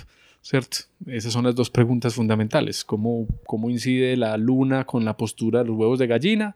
O cómo hago para que los desechos de mi colegio se transformen en otra cosa. Pero ¿cuál es el valor importante de la relación entre los maestros y los estudiantes? Que el maestro no le dice al estudiante qué es lo que tiene que hacer, sino que el maestro propicia las condiciones para que el estudiante formule preguntas, lo ayude a encontrar las respuestas, le cree las condiciones en el salón de clase para encontrarlas y el estudiante se embarque en un proyecto colaborativo con otros para hacer algo. Así funciona el mundo, así trabajamos todos nosotros en la vida diaria, pues colaborativamente. Idealmente. Idealmente, pero digamos que es, así se ha construido la ciencia, así se hace la ingeniería, es igual. todo el emprendimiento. Emprendimiento es ciencia, es el mismo proceso. Exacto. Entonces ahí un poco es estimular esas habilidades que son necesarias para la vida, pues para ser emprendedor, para estudiar una carrera, para lo que sea. Y eso, ¿qué tiene que ver con el museo? Tiene todo que ver estamos estimulando el autoaprendizaje, o sea, que tú desarrolles las habilidades para construir el conocimiento por tus propios medios. Y eso es lo mismo que hacemos en barrios y en comunas, es lo mismo que hacemos en el exploratorio, que es el lugar, el taller público de experimentación, un lugar abierto a la comunidad para que vengan a hacer sus proyectos, sus ideas y se conecten con saberes con otros para trabajar colaborativamente en el desarrollo de proyectos. Para mí esto tiene pues como una, es una serpiente que se muerde a sí misma, porque finalmente eso que buscamos nosotros que haga la gente es exactamente lo que hacemos nosotros en nuestro trabajo todos los días. Y ustedes pueden aprender de ellos también en tiempo real. Exacto, nosotros cómo trabajamos tenemos que formular preguntas, tenemos que llamar a expertos, tenemos que experimentar, prototipar, construir, poner en escena, tomar nota, aprender de nuestros errores y fracasos. Ese es el trabajo nuestro, de eso se trata nuestro trabajo. Entonces, qué bueno que nuestro trabajo se trate también de enseñar nuestro trabajo, ¿cierto? Pues cómo hacer que eso que hacemos sea también la consecuencia. Y, entonces eso finalmente a qué nos lleva? Que el poder que tiene un espacio de estos, la visión que tiene un espacio de estos, a lo que sueña y aspira esta, es a una sociedad donde las personas construyen su conocimiento. Un lugar en donde las personas emprenden, donde las personas se conectan con otras personas, donde no tienes que ser ni experto ni el más científico, lo que tienes que hacer es mostrar la disposición de querer hacerlo y de que fabriques las condiciones para encontrarte a hacer con otros cosas, hazlo con otros, ¿cierto? Y, y, construya y, y, haga el conocimiento. Ahora, sé que una pregunta que tienes es, ¿qué es la creatividad? ¿cierto? Pues, ¿y qué es la creatividad? Es eso. O sea, para nosotros la creatividad no es un don especial de los dioses en donde uno tiene un talento especial para nada, sino que en realidad la creatividad es la capacidad que tienes de transformar el mundo y la realidad, haciéndolo, participando en ese proceso, a través de otros, aplicando el conocimiento, construyendo, ideando, recreando y, y probando eso que estás, que estás poniendo pues ahí delante bien sea para responder a un problema, bien sea para resolver una pregunta, bien sea para crear algo nuevo, ¿cierto? pero en cualquier caso, pues implica el proceso de uno emprender detrás de una idea y materializarla. Pues y eso, y, y, eso necesita unas condiciones para que pueda ocurrir, ¿cierto? Una escuela creativa o una empresa creativa es una escuela o una empresa que debe permitir un modelo de trabajo en donde esa formulación de proyectos, esa ideación y ese intercambio de conocimientos para hacer que esa idea ocurra, realmente ocurra. Y un ambiente creativo es un ambiente que fabrica todas las condiciones para que eso siempre esté ocurriendo de manera eh, recurrente. Em, pues así lo interpretamos nosotros, pues, o sea, es la idea de que yo, nosotros, las personas, tenemos el poder, el potencial y la capacidad de transformar el mundo, ¿cierto? Y esas transformaciones pueden ser pequeñas o globales.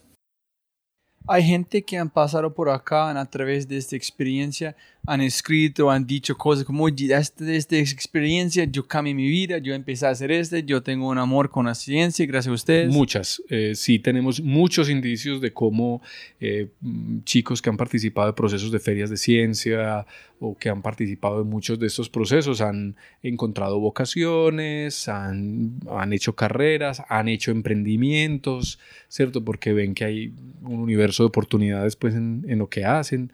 Sí, no puedo decir que eso esté parametrizado, medido todo, porque las derivaciones son infinitas, pues hay muchas, muchas posibilidades, pero sí sabemos que por lo menos, pues, eh, hay, indicios muy positivos. Pues, eh, uno que yo considero pues, muy fuerte es que muchos clubes y semilleros nacen aquí de temas de astronomía, de robótica, de agricultura urbana, de, pues, de diferentes temas, y que después de esa mediación que tuvieron con nosotros, siguieron autogestionándose en el tiempo. Entonces, para nosotros eso es, es, el orgullo profundo, ¿cierto? Es como ya ellos ruedan por su cuenta y además fabrican condiciones para seguir profundizando y nos buscan es para ayudarles a cómo profundizar más o cómo conectarlos más, ¿cierto? Eh, con, con conocimiento, con expertos, con recursos, con recursos físicos, pues, pero que la conversación sigue pues ahí viva y eso para nosotros pues es un síntoma de, de, que hay apropiación del conocimiento, que es finalmente la misión nuestra. ¿Y qué es su parte favorito de, de Parque Explora? De su puesto y Parque Explora. Sí puede ser Yo creo que pues de, de, de, mi trabajo, pues definitivamente participar de los procesos creativos. Eso es como la, es la dicha máxima, pues para mí es como, como eh, engancha engancharnos en un proceso, en una idea y verla Pero construyendo, imaginando, soñando. Sí, sí, sí. Por ejemplo, esta semana. Esta semana tuvimos ayer nomás, vamos a hacer un nuevo show para el planetario, ¿cierto? Entonces, tomar la decisión de qué vamos a hacer el nuevo show es, es, es muy divertido, ¿cierto? Y por qué escoger el tema, cómo escoger el tema y con quién aliarnos para ese tema. Ya escogimos el tema, pues queremos hacer un show sobre meteoritos, ¿cierto?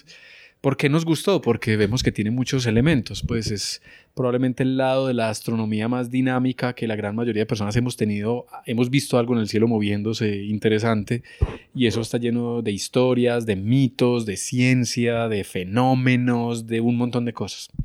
Entonces nos trajimos a Jorge Iván Zuluaga, el director del programa de astronomía de la Universidad de Antioquia, que es un divulgador científico fascinante, y le dijimos, eh, de meteoritos durante un rato pues contanos todo lo que sabes de meteoritos. Sí, pues, en la misma manera que empezaste una conversación. arranque a hablar y hablemos y hablemos y hablemos. Entonces, mientras él habla, uno ya va esbozando como, uy, te imaginas hablar de esto, de esto, otro, pues. Y él simplemente se dejó venir con todo lo que tenía de meteoritos y nosotros como a tratar de hilar cosas que, que, que vemos que pueden ser oportunidades de cara a un show. Entonces, esa sola conversación es fascinante porque aprendes un montón de cosas, ¿cierto? Pues aprendes de astronomía, aprendes de, ¿cierto? Y al mismo tiempo ya, ya empieza a configurar las ideas de cómo podría ser un show de eso y cómo deberíamos trabajar sobre esa idea, ¿cierto? Eso para mí es invaluable. Pues, o sea, esas, esas sesiones de trabajo para mí son fascinantes. Y así tenemos muchos proyectos que tienen, vamos, estamos haciendo ahora una unidad móvil para el tema de la calidad de aire de Medellín, que es uno de los problemas pues, más críticos que tenemos. Entender cómo es ese fenómeno, qué tiene, qué se puede hacer, qué no se puede hacer, qué efectos tiene, ¿cierto? El diseño de esas experiencias es absolutamente interesante, ¿cierto?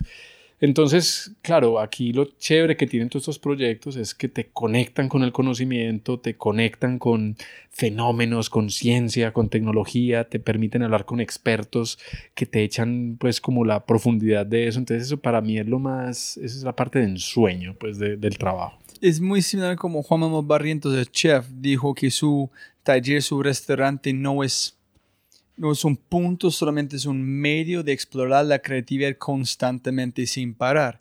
Es como este museo, si quieres dar un nombre, no es un museo, es un vehículo de momentos creativos constantes. Si no tiene eso, yo no, yo no trabajaría aquí. Pues, o sea, ese sería el... Qué chévere. Sí, el, el, ese, es, ese, es, el motor de todo, pues, porque eso es lo que nos, nos, nos mueve. Y lo, y lo chévere es que hay muchas dimensiones de la creatividad. No es que haya unas áreas que puedan vivir más... No, hay muchas dimensiones, pues, desde cuando entra un visitante, la creatividad de abordar una conversación e inventarse formas de conectarse con el público. Eso me parece a mí súper interesante y me parece súper interesante la idea de cómo diseñar un nuevo interactivo que resuelve un problema o que explica un fenómeno eso es súper interesante.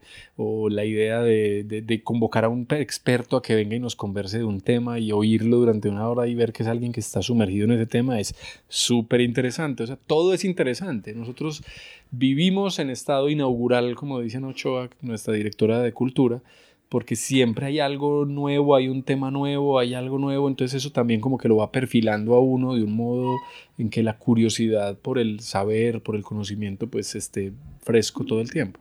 Pienso que tú me regalaste la mejor definición de curiosidad que puedo encontrar, que es, es quién dijo que un museo tiene que ir el nombre de un museo. Cuando tu curiosidad empieza a preguntar algo que siempre para vos fue normal y empieza a cuestionar todo, esa es la curiosidad, como a través de un estímulo que... Oh, un museo porque yo pensé que tenía un edificio, un espacio estático. Soy estúpido que te tuve en mi mente toda mi vida. Claro.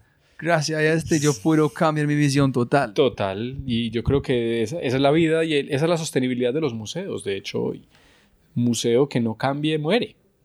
Como otras empresas. Bueno, o puede que haya museos que, que, que tengan unos patrimonios tan grandes que no tengan que hacer grandes esfuerzos. Pues al Louvre casi, que el 60-70% del público que al Louvre va a ver es la Mona Lisa. Pues sí, es como que, de hecho, no sé si ha sido al Louvre que tiene una señalización propia como la, la Mona Lisa por aquí, la Mona Lisa por allá. Pues o sea, ah, que, Te, que te dirige directamente a, te queremos ahorrar el problema de, de, de, recorrer todo el museo. Llega rápido y vete rápido si quieres. Pues entonces, bueno, también eso será creatividad, pues, o sea, también hay, otras formas de, de, de, modular, pues, esa, esa, experiencia, pues, finalmente un museo es un espacio social y un espacio social es un espacio orgánico, vivo, pues, que tiene como materia prima la experiencia del visitante, pues, esa, esa experiencia que va a vivir y que va, y que va a encontrar y que se va a conectar y que va, va, va a tener un momento además memorable en su vida. Pues es que pensarlo bien, pues, trabajas en un espacio que construye los recuerdos de las personas.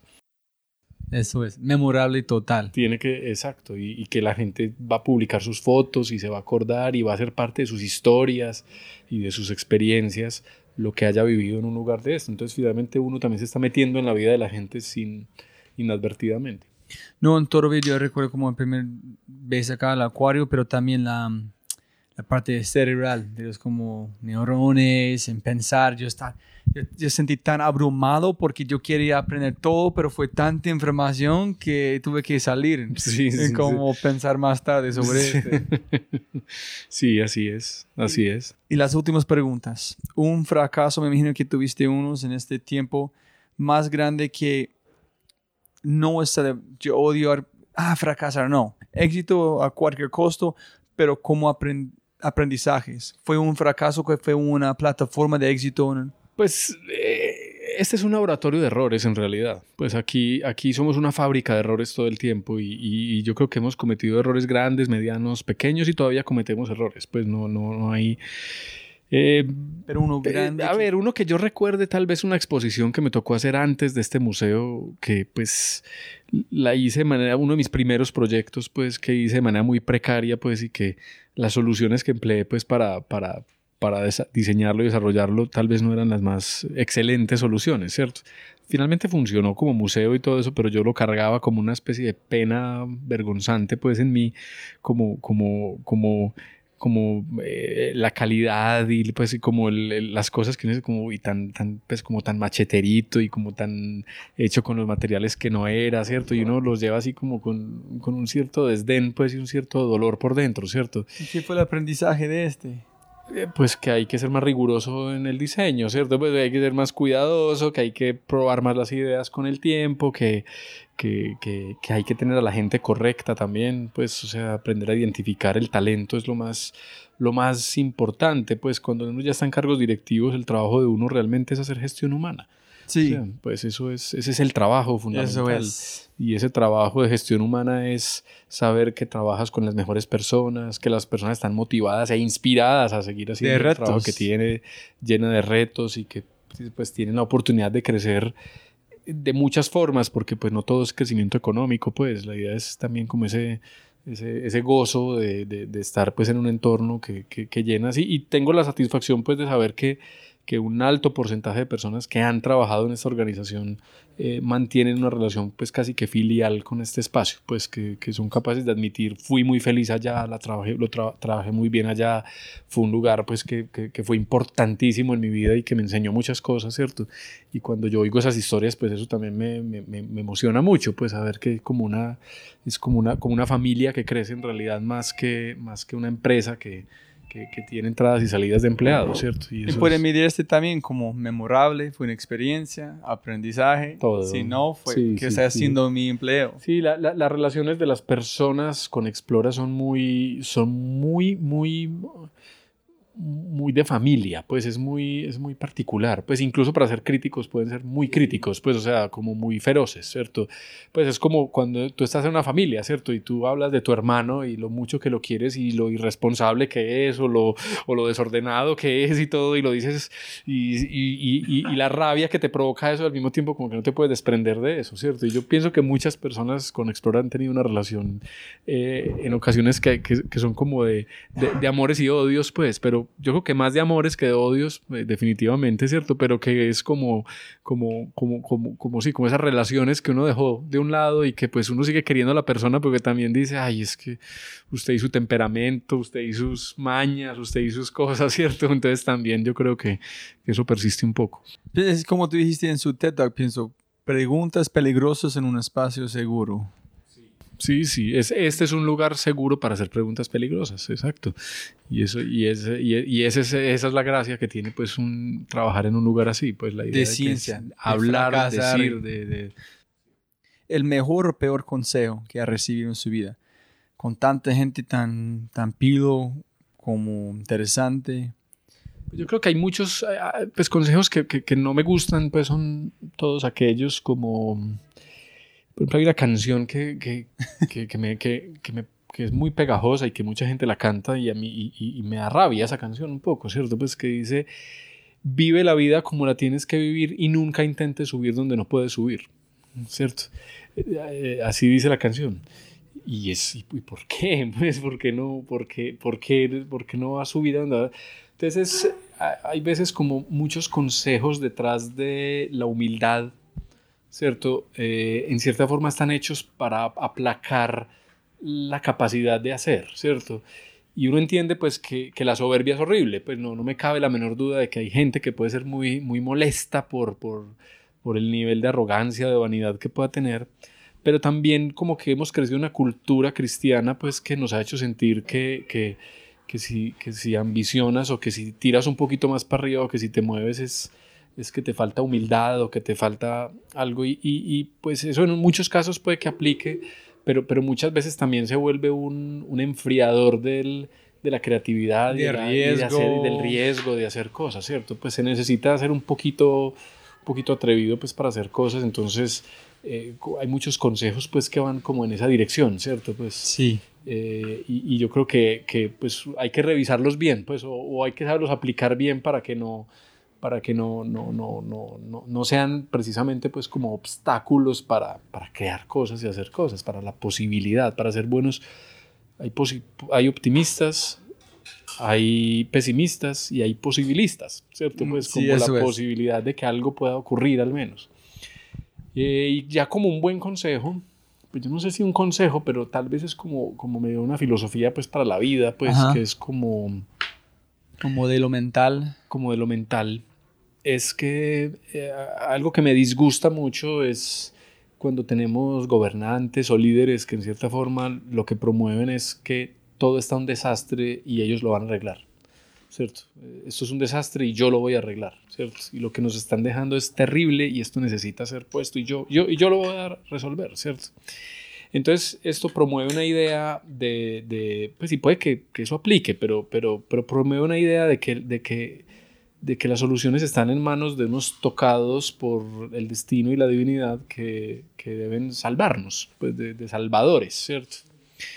Y, y yo creo que el estímulo o la filosofía que me motiva es una que nos dice, que nos enseña eso mismo que, pues, que nosotros creemos en Explora. Tú puedes ser el constructor de conocimiento, entonces al mismo tiempo es como, como es que la solución no está afuera, la solución la tenemos es nosotros. Siempre. Nosotros somos los que podemos resolver ese problema, ¿cierto?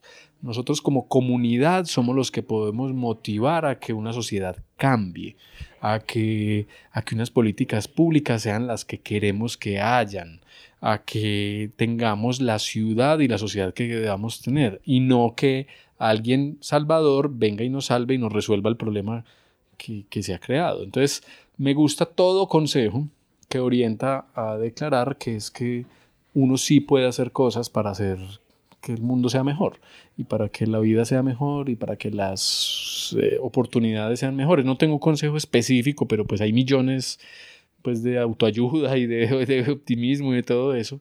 Pero pues sí creo en eso, en, en, que le dicen el poder más grande, no es mentira, lo tiene la gente.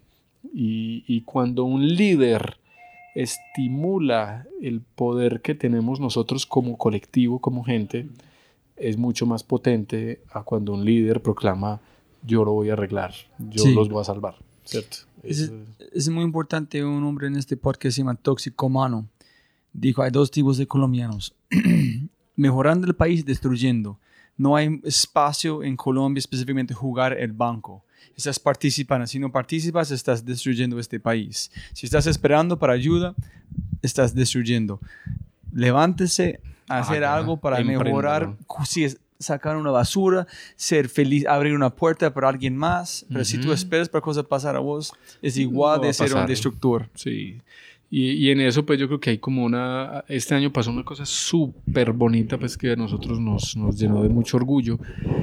Eh, un- una emisora de radio, pues de, del país, pues eh, sacó como conclusión que, que, que el personaje del año en Medellín eran los mediadores del Parque Explora. Pues y para mí eso fue como, pues, de una, de una cosa muy especial, pues porque como. Y, y la razón que daba era esa idea de personas que te están mostrando las posibilidades del mundo, que te, están, que te están abriendo la conversación y diciéndote todas estas cosas, son las personas que necesitamos en esta sociedad, ¿cierto? Y pues y como que eso fue pues como, como revelador y bonito, pues porque finalmente ahí es en donde uno, detectando que uno tiene la capacidad y tenemos la capacidad del cambio, de la transformación, es que pues pasan las cosas buenas porque se llena el optimismo también es contagioso y, ese, y eso también produce pues cosas buenas. Claro que vivimos en un mundo lleno de problemas y de dificultades, ¿cierto?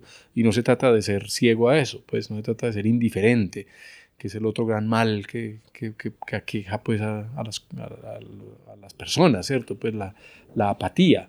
Eh, necesitamos eso, sociedades empáticas, ¿cierto? Pues que descubren los problemas, pero también ponen manos para ¿Tienes hábitos que tú practicas diariamente o cosas que tú piensas que tiene que hacer para tener éxito para vos o para gente? Pues no, no, no, no declaro que sean los del éxito, pero sí pues como los de la salud mental. Ok, no, no, Es mejor. Pues yo creo que es eh, pues la salud en el cuerpo, para mí es importante hacer ejercicio, tener actividad física diaria, porque pues es, uno entra como en loop mentales frente a a problemas, a obstinaciones, a, a, diferentes situaciones pues que están pues ahí en, en medio, ¿cierto? Entonces, eh, para mí pues como la actividad física es vital como una manera de, de, limpiar el cerebro, pues y de limpiar pues como la mente, salir pues al aire libre, al, a la naturaleza, caminar, pues me gusta mucho ir a, a bosques, a montañas, a ríos, pues eso, explorar es una actividad que me gusta mucho, muchísimo, pues explorar lugares no conocidos es algo que, o sea, yo cuando viajo, por ejemplo, eso es para mí un tónico profundo, pues viajar me sana el alma a mí, de muchas maneras. Y esa es una, una que me gusta, me gusta mucho viajar, pues siempre procuro cada año conocer lugares que nunca he conocido, pues ir a lugares del mundo o del país que no, que no haya visto y tratar de, pues de, de sean naturales, sean eh, ciudades, lo que sea, pues también soy un explorador de ciudades, me gusta mucho ser un topo de ciudades. Eh, leo, leo mucho, mucho, pues eh, de todo tipo de cosas, pues eh, tal vez en la era digital pues lee uno más eh, recursos digitales que, que, que impresos, ¿cierto? Pero la lectura pues también me parece como algo, algo importante y soy curioso por naturaleza, pues me gusta indagar, me gusta la ciencia, me gusta la historia, me gustan las religiones, me gustan las culturas, me gustan pues como, como entender mundo. las historias humanas, sí, pues eh, como la curiosidad, pues no académica, sino la curiosidad humana, pues de querer saber de, de, de- de cómo funciona el mundo y las personas. ¿Tienes algunos libros que han cambiado su vida o sus libros favoritos? Mm, pues yo creo que también eh, hay épocas para los libros, ¿cierto? Entonces eh, hay libros que lo transforman a uno. Eh, hay autores también pues que lo transforman a uno pues como por su forma pues recientemente pues todas esas cajas que están ahí son puros libros de Richard Dawkins por ejemplo Ah, de, como de, de gene, de, Richard Dawkins es de ADN, de, como Sí. de gene, de gene. Eh, sí, pero este es el libro que está ahí guardado, eh, es, no es de genética, pues el libro famoso de él se llama El gen egoísta, pero este libro se llama La ilusión de Dios. Ah, Es- ya, ya, de nuevo. que Sí, es- sí. eh, Richard Dawkins es un ateo, pues... Este, The Selfish Gene. ese es el gen egoísta, pero este es de, De nuevo, God no Delusion. nuevo. Sí. The God Delusion. Es más, te regalo ahorita uno si quieres para que te lo lleves, que son libros muy buenos. Entonces me gustan los libros de divulgación científica. Eh, ahorita estoy leyendo a Murakami, pues que es Ay, un súper. japonés súper bueno. Eh, estoy leyendo una autora antioqueña aquí también, Juliana Restrepo, que escribe muy interesante, una chica de, de la Escuela de Ingeniería que escribe, pues la, la publicó ahora, bueno, esta editorial que no me acuerdo el nombre. Y, y ya soy, soy también muy cinéfilo, pues me gustan mucho los, las, las películas, las series también me gustan mucho, pues o sea, las series están cambiando el mundo en cómo vemos nosotros el cine, pues a niveles insospechados, pero también muy interesante porque están haciendo cosas muy interesantes, muy, muy interesantes. Hay tantas cosas buenas, pero también mucho más terrible. Entonces tienen que filtrarlo. No, hay que bien. encontrar cosas buenas. Pues eh, el hallazgo mío reciente es la, la última temporada de Blue Planet. O el número dos, increíble, pues, o sea, pero así. con pues. desierto, con, también con las serpientes tratando Pero de ese es- atacar. no, pero ese es Planet Earth. Es que hay Ah. dos, el plan- que también está muy bien. Planet, Planet Earth 1 y Planet 2. y hay Blue Planet. Ah, con el- 1 con el y mar. Blue Planet 2, que es Ah, no he visto lo- Blue Planet 2. Es increíble, increíble, pues. ¿Has visto Human Planet? Es igual de Ah, ¿sí? Planet Earth, pero solamente con personas. Ay, no estudié, no, también hay Human Planet. Es mejor de Planet Earth. Ah, sí. Sí, es mucho mejor. Ellos van a un lugar en las Philippines donde hay un niño de 17, 18 años tratando de matar una un ballena con una gente que viven en, en barcos cuando caminan en tierra y se enferman, como tiene land sickness, pero como menos allá, no. Es, lo es a- otro nivel para la gente Lo voy, escuchar. a, lo voy a buscar, me lo voy a poner aquí de una vez porque no sabía que había Human Planet. Eso sí me... Es igual de Planet Earth que como No, selvas, desierto. Tiene, un, tiene niños en Mongolia que tienen que como bajar una, una montaña para robar un- una, una águila de oro para enseñarlo, para cazar, para sostener la familia, porque es tan plano que no pueden cazar menos de con una águila. La cartelera, Ah, enorme, gigante, enfrente del aeropuerto adorado Uy. por un mensaje para todos. ¿Qué mensaje vas a dejar? uy, no. Qué difícil es eso, pues, o sea, sacar, sacar aforismos eh, improvisados. Es Pero como... como yo sa como fue todo esta conversación fue miles de cosas que puedes poner en una cartelera. A ver, ¿y cuál deberíamos poner de esta? Pues... Pues no, eh, esto es pues una de reina y de reina floja, pues, pero pero eh, yo creo en la conversación mucho. ¿No es ¿Cierto? Pues es más, no, no, no concibo la creatividad sin conversación. No soy creativo sin conversar. Yo necesito conversar para ser creativo. Yo pensé que es suficiente. La- Como la creatividad no funciona sin conversación. Listo, Punto. ya, listo, ya. No, yo. Yo nunca he pensado en este. Yo siempre pensé que creativo es mucho intuitivo interno, pero no es. Es de. Tengo una, un hombre, Adam Robinson, dijo, como, no sé, es de la creatividad, digo, es como inhalando, es la parte de creativo. En exhalar es como hablando con otras personas. En Sí. esos dos procesos, respirar, inhalar, respirar, en ese, es como te dice, conversación. Así es. Yo necesito, un es- necesito sparrings intelectuales. Alguien que te, que te saque lo que tienes dentro. Y, y la última pregunta para terminar, un consejo para la gente escuchando que están buscando un propósito, buscando algo hacer en su vida, tienen emprendimientos, que están en un sistema educativo muy panóptico, que en unos casos, no todos, pero gente, ¿qué consejo? Pues a ver, eh, tal vez siguiendo la misma línea de la conversación, ¿cierto? Yo creo que eh, fue, creo que a Rodolfo Ginás el que le oí una frase que me, me impresionó, pues, o que me gustó, que él decía que había varios tipos de locos, ¿cierto? Eh, uno que cree algo eh, y nadie más le cree y que por lo tanto pues solo se lo cree para él mismo, entonces se queda consigo mismo, ¿cierto? Está el otro que, se, que, que cree que es algo y que se encarga de convencer a los demás que efectivamente es algo y que termina incluso convirtiéndose en algo, ¿cierto? O sea, pues se cree que es un genio y se termina volviendo un genio, ¿cierto? Entonces, eh, tal vez el consejo es como el poder de las palabras. Eh, las palabras tienen realmente el poder de crear. Tienen un poder creador las palabras. ¿Escritos o diciéndolo como la gente? Scott Adams el- en un... Yo un creo que todas tienen el- un poder creador, pero también creo mucho en el poder de la palabra hablada, de lo que se dice, ¿cierto? Creo que puede tener un- una cosa muy fuerte para moldearse a sí mismo y moldear el mundo. Pues el lenguaje nos hizo a nosotros, hizo nuestro cerebro, nos desarrolló socialmente. Entonces cuando pienso en los atributos que pueden contribuir como para la vida, es como no, no, no, no, no tema hablar solo, Ay, no. ¿cierto? Pues No acá, hablarse, sí. ay, ay, ay, hablarse y hablarle a las cosas, al mundo, a las personas, es algo que hace que las cosas y el mundo y las personas se conviertan en lo que uno quiere que sean. Eso, no, lo mejor que he escuchado. Andrés, como arrancamos, siempre se para la más plata, pero no más tiempo. Muchas gracias por su tiempo. No, muchas gracias por invitarme, lo disfruté mucho, estuvo muy divertido. Gracias. Gracias. Hola a todos, muchísimas gracias por escuchar a este punto. Si todavía estás escuchando y todavía no has hecho, por favor, tomen un segundo para compartir este episodio con dos o tres personas. Dejo un mensaje por Andrés Rodan en LinkedIn o donde puede encontrar a él.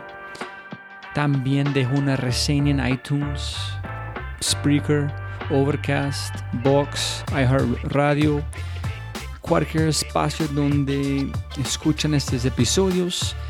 Y por chance, si ya has hecho este, muchísimas gracias de corazón para escuchar. Y no, compártelo más con sus compañeros y ojalá que seguimos trayendo mucha información espectacular como han pasado en este episodio. Y como siempre a mis oyentes, un abrazo fuerte, feliz día, feliz noche, feliz, feliz tarde. Hasta el próximo episodio. Chau.